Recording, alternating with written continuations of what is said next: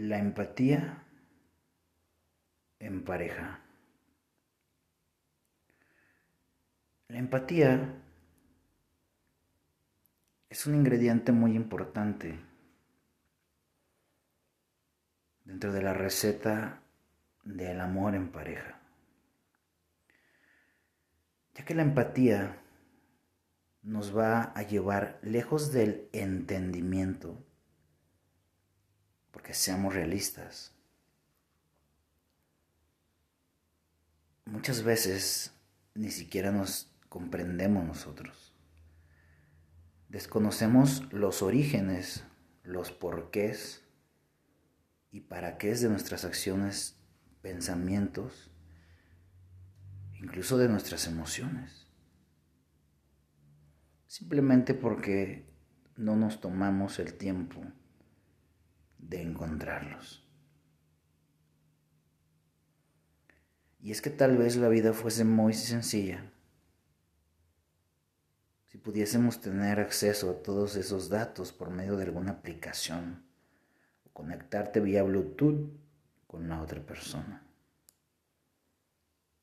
Pero todavía no tenemos esas herramientas tan avanzadas. Solo tenemos nuestra voz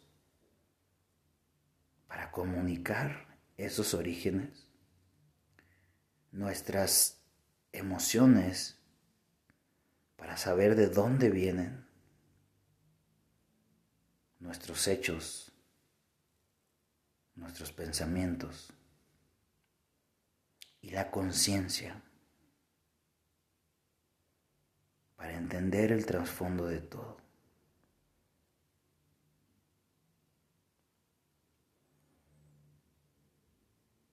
Y el primer ingrediente que va a venir a hacer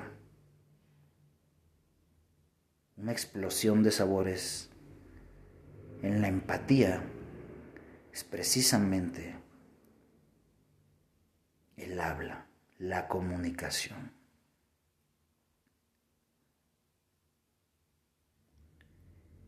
Y es que es una realidad que uno de los peores errores es el me callo. No expreso lo que estoy sintiendo por temor a que sea mal visto, a que sea exagerado, a que no le importe al otro.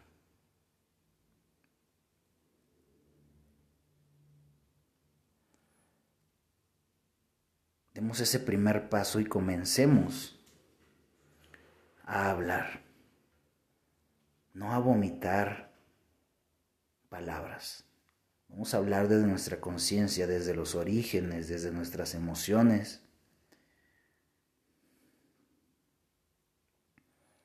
para que puedan ser empáticos con nosotros. Esta sería una manera de iniciar muchas cosas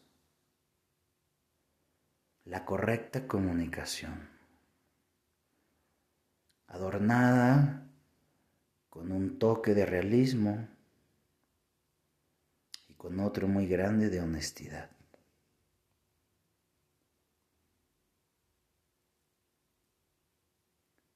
Y hay muchas maneras de ser empáticos con tu pareja. ¿Alguna vez te has preguntado de qué sufre? Le duele la columna, sufre de ansiedad, de abandono en su infancia, tuvo algún abuso, tiene alguna discapacidad total, parcial, mental, inclusive emocional.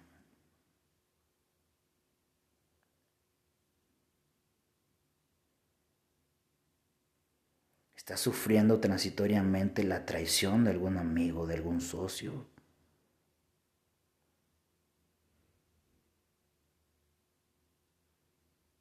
¿Conoces realmente la problemática de su trabajo?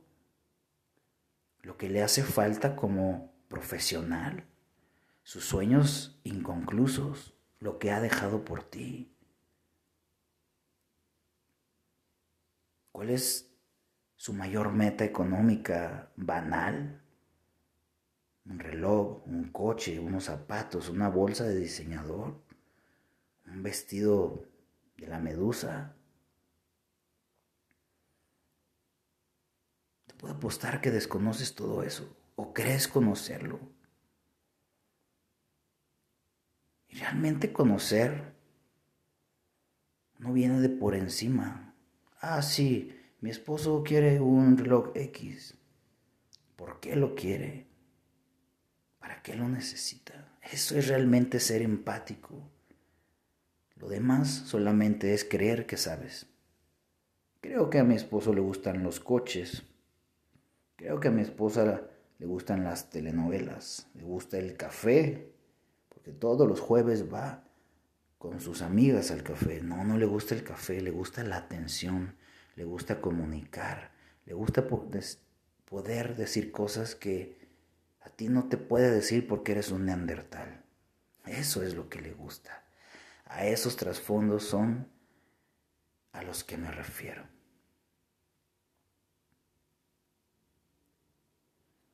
Y antes de comenzar a hacerte estas preguntas de qué sufre, cuáles son sus problemáticas, sus orígenes, sus traumas, sus miedos. Quiero que lo hagas desde la empatía, no desde el pobrecito.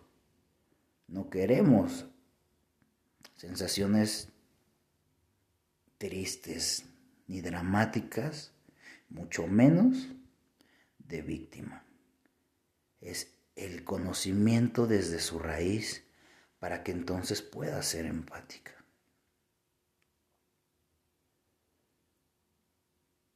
Y entonces vamos hacia la segunda pregunta. ¿Qué le gusta? ¿Y por qué? ¿Cuáles son sus orígenes? ¿Por qué entrena todos los días? ¿Por qué corre? ¿Por qué le gustan tanto los zapatos, las faldas? Tal vez tú crees que hay alguna, algún estilo de prendas que le encanta. Pero tal vez solamente está escondiendo algún defecto, algún complejo que él o ella cree que no se ve bien. Y es que realmente cuánto tiempo gastas teniendo una plática así de profunda de un tema X con tu pareja ¿Cuándo te has sentado en la terraza con una copa de vino preguntarle, quiero saber por qué te gustan los tenis, por qué coleccionas tenis, por qué tenemos 200 pares de tenis en la casa, por qué tenemos un cuarto especial para tus tenis?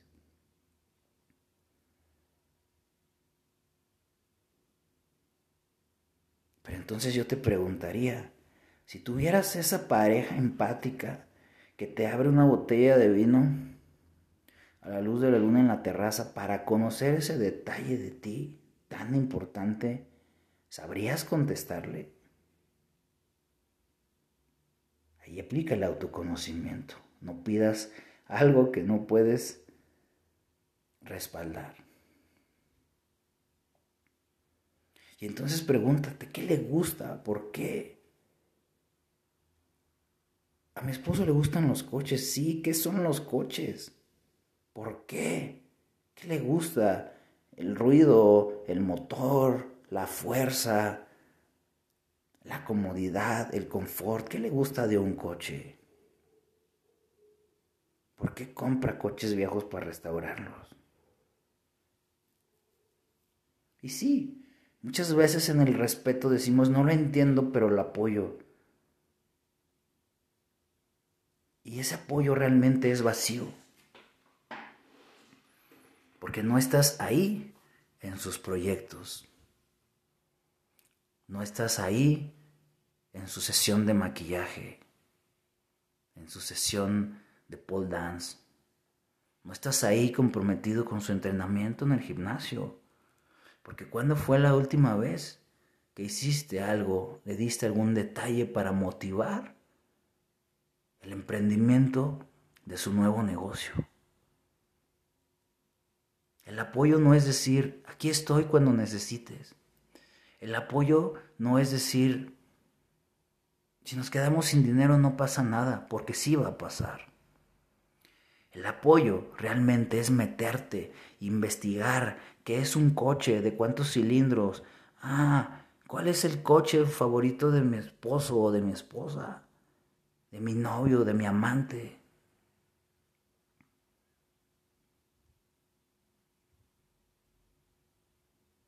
¿Cuál es el autor favorito de sus libros, de estos tantos libros que tenemos aquí? ¿Cuál es el superhéroe favorito y por qué? ¿Por qué se identifica con X o Y? Eso es realmente entender, conocer para que de ahí pueda ser empático.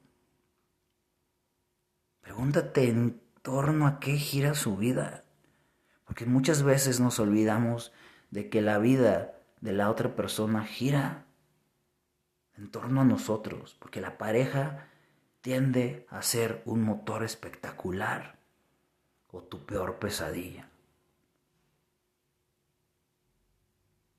Investiga del tema para saber cómo realmente ayudar. Tanto a lo negativo de sus problemas, de sus miedos, de sus enfermedades, trastornos, miedos, etc. Vicios. Y de igual manera en lo positivo. Está restaurando un Caribe del 86, puta. Voy a tomar un poco de mi dinero y entonces le voy a comprar lo que le hace falta.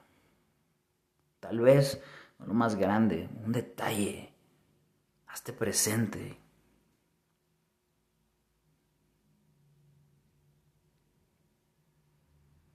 está en medio, en medio de una preparación para un triatlón, para una competencia de físico, para un torneo de fútbol.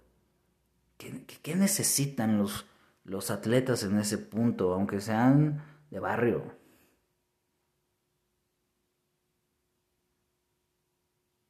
Ah, yo lo voy a hacer, le voy a dar ese detalle porque el tiempo que se la pasa en el trabajo no le da. Por eso no se toma su licuado de grava con cemento y plátano. Se lo voy a hacer.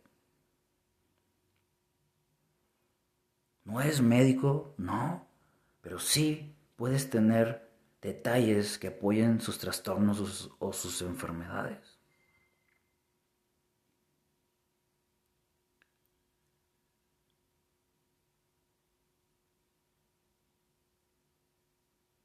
Y reitero, la forma más correcta de comenzar una relación empática. Porque pregúntate, ¿mi relación realmente es empática? ¿Realmente conozco o solamente sé? Sé que le gusta esto, sé que no le gusta esto, pero no sabes por qué. Y este sencillo tema del conocer, no de saber, te va a dar un giro importante si es que tu relación está estancada, está aburrida, está varada.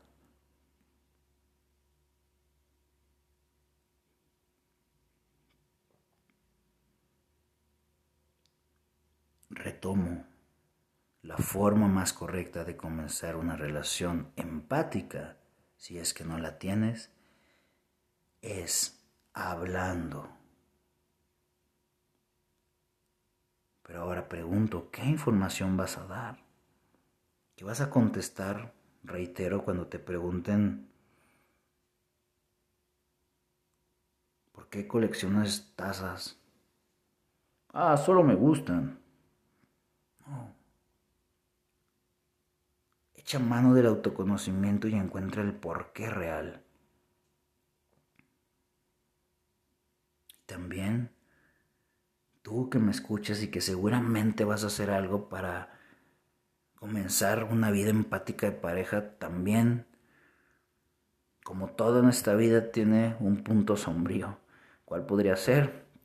Que tal vez a la otra persona no le importe o que la otra persona no sepa realmente nada de él o de ella.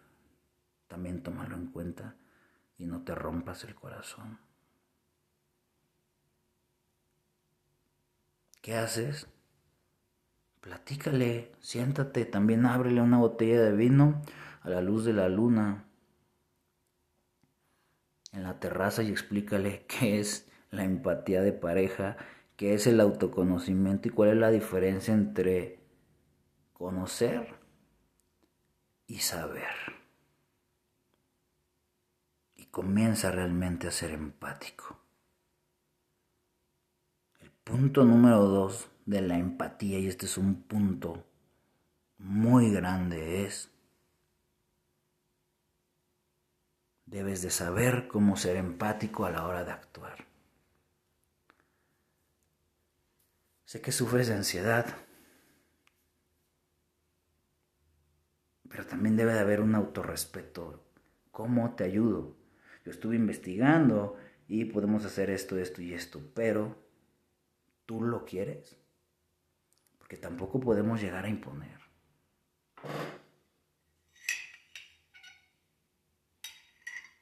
Y si la otra persona es un ser consciente, pensante y, le chinga en su trastorno, en su enfermedad, en su problema,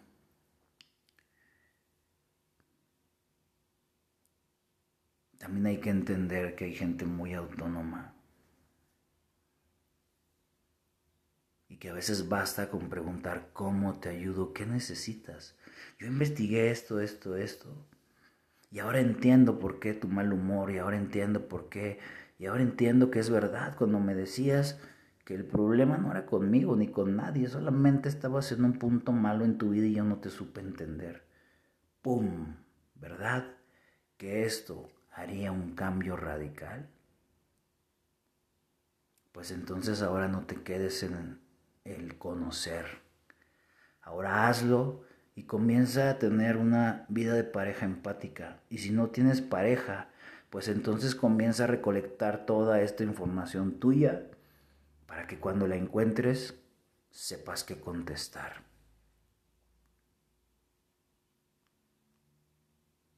Y si no la tienes y estás pasando por un punto de quiebre en tu pareja, por un duelo de pareja, por un no sé cómo arreglar las cosas, pues empieza por aquí, empieza por hacerte esas preguntas. ¿Realmente conozco o nada más sé? ¿Realmente estaba ahí apoyando, haciendo algo para su crecimiento personal o para reducir el dolor de sus problemas, de sus miedos, de sus enfermedades?